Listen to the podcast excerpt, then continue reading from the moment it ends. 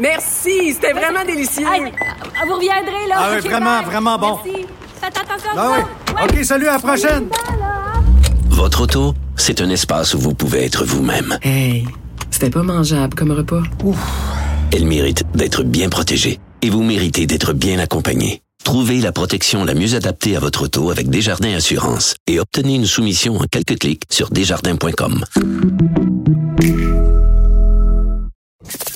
Avertissement. Cette émission peut provoquer des débats et des prises de position pas comme les autres. Vous écoutez Sophie Durocher. Est-ce que c'est de l'opportunisme politique? Est-ce que c'est sincère, la décision d'Aaron O'Toole, donc, de changer euh, de capot, de virer au vert dans euh, son attitude face à la taxe carbone? On va parler de tout ça avec Jean-François Lisée, ex-chef du Parti québécois, commentateur, auteur, journaliste. Jean-François, bonjour. Bonjour, Sophie. Est-ce que Aaron O'Toole est en train de faire du greenwashing, c'est-à-dire ces, ces entreprises qui font semblant d'être pour l'environnement alors que ça, ça leur passe huit pieds par-dessus la tête? Ben, euh, lorsqu'on regarde euh, le, le, programme lui-même, euh, s'il avait été euh, publié par un autre parti il y a 15 ans, on aurait dit, ou il y a 10 ans, on aurait dit, c'est sérieux. C'est sérieux. Mhm. Évidemment, Greenpeace aurait dit, ça, ça ne suffit pas. Mais euh, ce, ce, n'est pas que de la décoration, comme euh, Andrew Scheer, par exemple, pouvait dire que c'est de la décoration pour, pour, pour pouvoir dire quelque chose. Euh, mais euh, le plan euh, qu'il a, qu'il a déposé, ce qui est extraordinairement euh, nouveau pour le Parti conservateur, c'est qu'il impose une tarification au carbone, ce qui est une façon nécessaire de réduire l'empreinte carbone des sociétés, et que jusqu'à la veille, euh, Mhm. le Parti conservateur avait fait campagne constamment en disant qu'il ne fallait pas tarifer le carbone ou le taxer ou quoi que ce soit. Et même, moi, j'avais dénoncé euh, les, les- les publicités mensongères euh, qui avaient été faites par les conservateurs lors des dernières élections, au Québec en particulier, parce que nous, comme on a notre bourse du carbone, on n'a pas la taxe carbone des fédéraux. Voilà. Et il nous disait dans des publicités télé qu'on allait payer plus cher à, à la pompe à cause de, de la taxe fédérale, ce qui était faux. Alors, euh, donc, ils avaient aucune inhibition dans leur idée d'être contre la taxe. Puis, ils n'étaient pas contre le niveau de la taxe, ils étaient contre le principe de la taxe. Exactement. Et, et ça fait 15 ans qu'ils disaient ça. Alors, le changement, il est majeur. D'un point de vue écologiste, on dit, bon, ben, enfin, maintenant, les quatre grands partis sont sérieux. Ils n'en font pas assez, mais ils sont sérieux. Euh, et il y a des éléments dans la plateforme d'Auto qui va plus loin que ce que dit euh, que ce que disent les libéraux, par exemple. Euh, il, est, il est favorable à ce qu'on ait une tarification pour les importations étrangères de produits qui, euh, qui, qui n'ont pas de taxe carbone ou qui ont une empreinte carbone Mhm. qui, qui, qui est plus vaste. Par exemple, nous ici, euh, notre aluminium est, est, est concurrencé par l'aluminium chinois où euh, la composition carbone dans la production est beaucoup plus élevée. Ben lui, il dit on va, on va les taxer tant qu'ils prennent plus de carbone que nous pour faire leur aluminium, ça va coûter plus cher à l'entrée. C'est une idée que les écolos défendent depuis des décennies. Et là, c'est dans le programme conservateur. Alors, il faut dire, c'est une bonne idée. Évidemment, est-ce qu'il y a un objectif politique? Oui, il aimerait ça être premier ministre. Il aimerait, il aimerait ça être premier ministre. Puis il se dit, ben, en 2021, euh, tu ne peux pas avoir une majorité, tu peux pas aller chercher, lui, ce qu'il veut, c'est plus d'électeurs au Québec et plus d'électeurs en Ontario qui sont plus euh, soucieux de l'environnement que, évidemment, tous les électeurs qu'il a, lui, en Alberta et en Saskatchewan.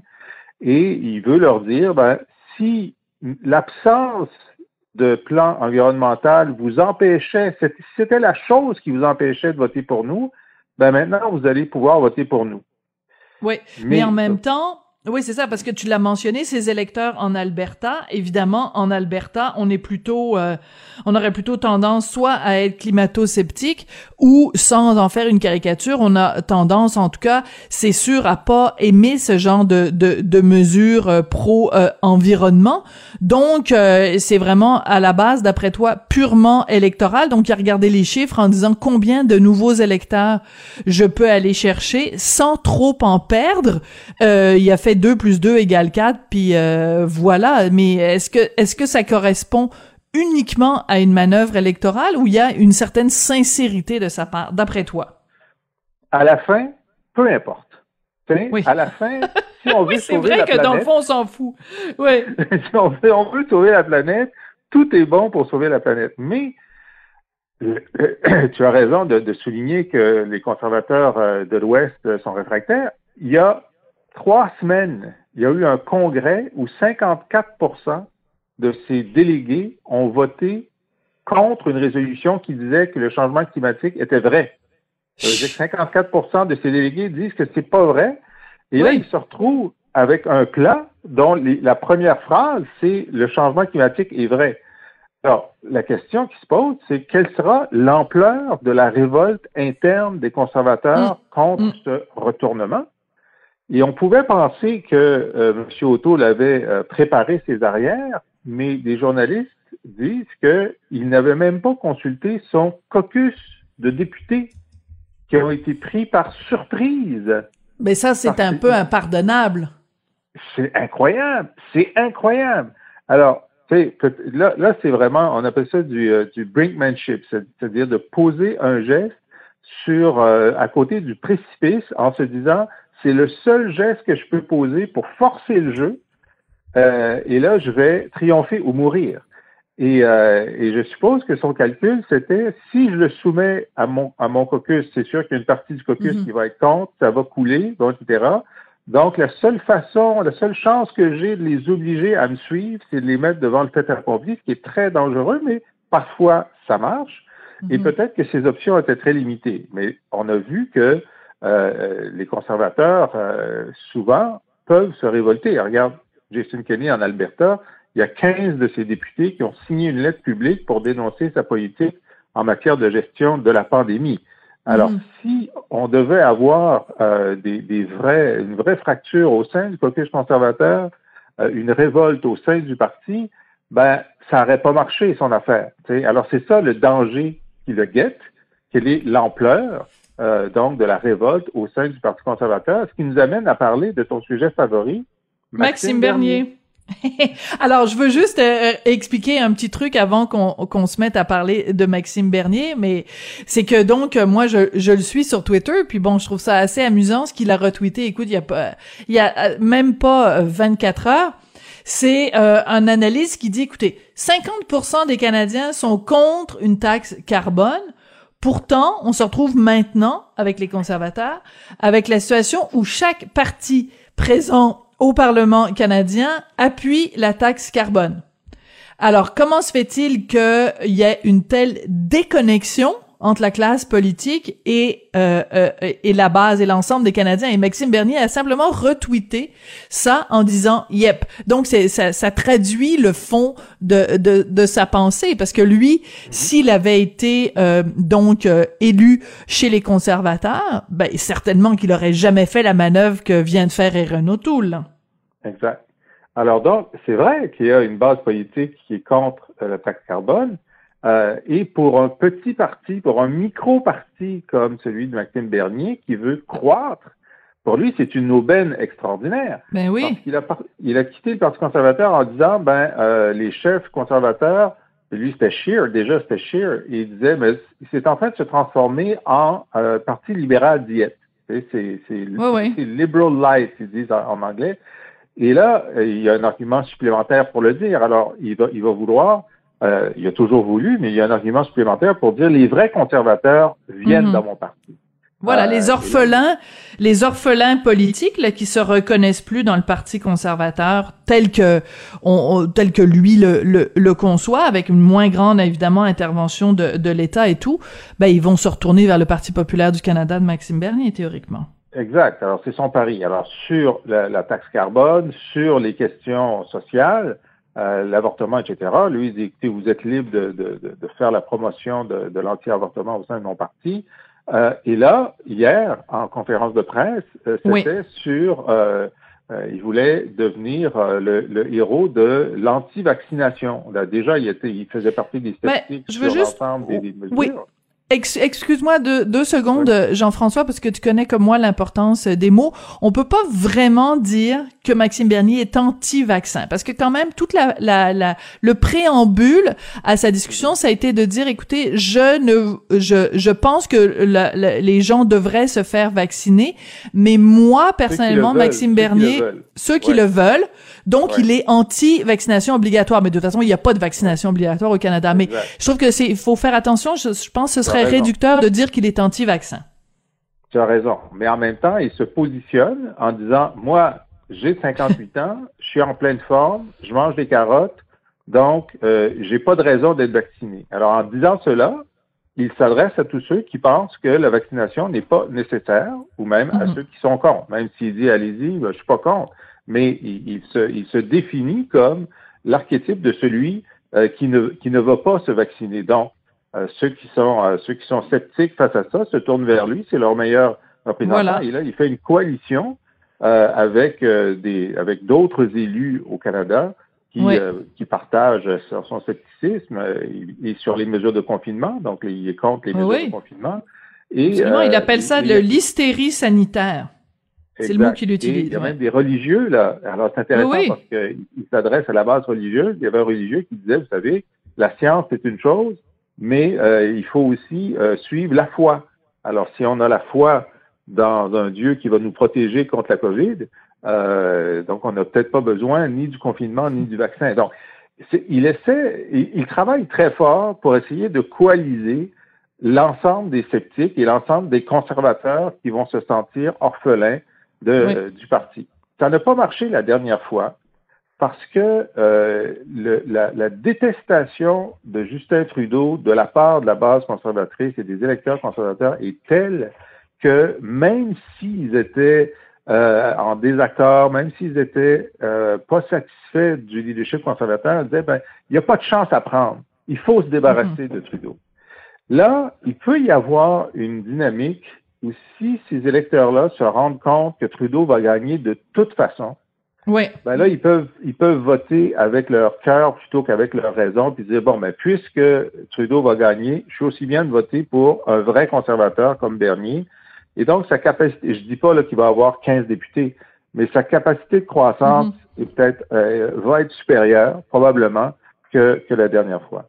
Oui, et ce qui est très important de dire à propos de, de, de, Maxime Bernier, puis je suis contente que tu l'aies souligné, en effet, la présence de ce pasteur à, à, à cette euh, conférence de presse qu'ils ont faite euh, hier, là, les, les anti-mesures sanitaires. Euh, L'autre chose qu'il faut mentionner à propos de Maxime Bernier, c'est que samedi, donc demain, il doit participer à un rassemblement à Barrie, en Ontario, et le maire de la ville de Barrie a dit, quasiment mis à genoux en suppliant de ne pas avoir ce rassemblement-là parce que, écoute, euh, le maire il dit c'est le pire moment. Euh, en Ontario, bientôt, il va peut-être y avoir 10 000 ou 12 000 cas par jour. C'est, ah c'est, la situation est complètement hors de contrôle. Ça n'est pas le moment de faire des rassemblements. Et euh, t'as mon Maxime Bernier qui arrive puis qui dit ah mais là ça, va être le le le hum, conférencier vedette, si tu veux, de ce, de ce rassemblement-là contre les mesures sanitaires et pour la liberté à Barry. Ça, ça frise l'inconscience quand même, ah Jean-François. Oui, oui. Puis, puis on espère pour lui qu'il attrapera pas le COVID. Mais, euh, mais effectivement, la situation sanitaire ontarienne est très grave. Euh, moi, ça fait des, des, mois que je dis, écoutez, euh, lorsque les variants sont arrivés au Canada, sont d'abord arrivés en Ontario. C'est pas la faute des Ontariens, mais c'est le cas. si on voulait se protéger, euh, on avait, par exemple, euh, on avait euh, arrêté les vols en provenance du Royaume-Uni, mais là, il était en Ontario. Je disais, on devrait fermer la frontière ontarienne. On a fermé la frontière américaine. Ça n'a pas été fait. Là, cette semaine, Mme Drouin, directrice de la santé publique de Montréal, a dit, ben, peut-être qu'il faudrait fermer la frontière avec l'Ontario. Tu sais, avec les gens qui sont des travailleurs essentiels ont des attestations pour traverser. La même chose avec les États-Unis. Mais donc, mais tous les touristes ceux qui n'ont pas, qui ont pas d'affaires à venir, euh, ce serait, ce serait, il me semble, la mesure à prendre parce que la situation sanitaire en Ontario, comme celle au Michigan d'ailleurs, qui, n'est est pas loin, est, très grave. Mais ça, le gouvernement euh, Legault semble, pour des raisons inexplicables, ne pas vouloir euh, prendre cette précaution supplémentaire là. Euh, c'est dommage. Ouais, mais mais mais je pense que tu dois continuer à marteler ça.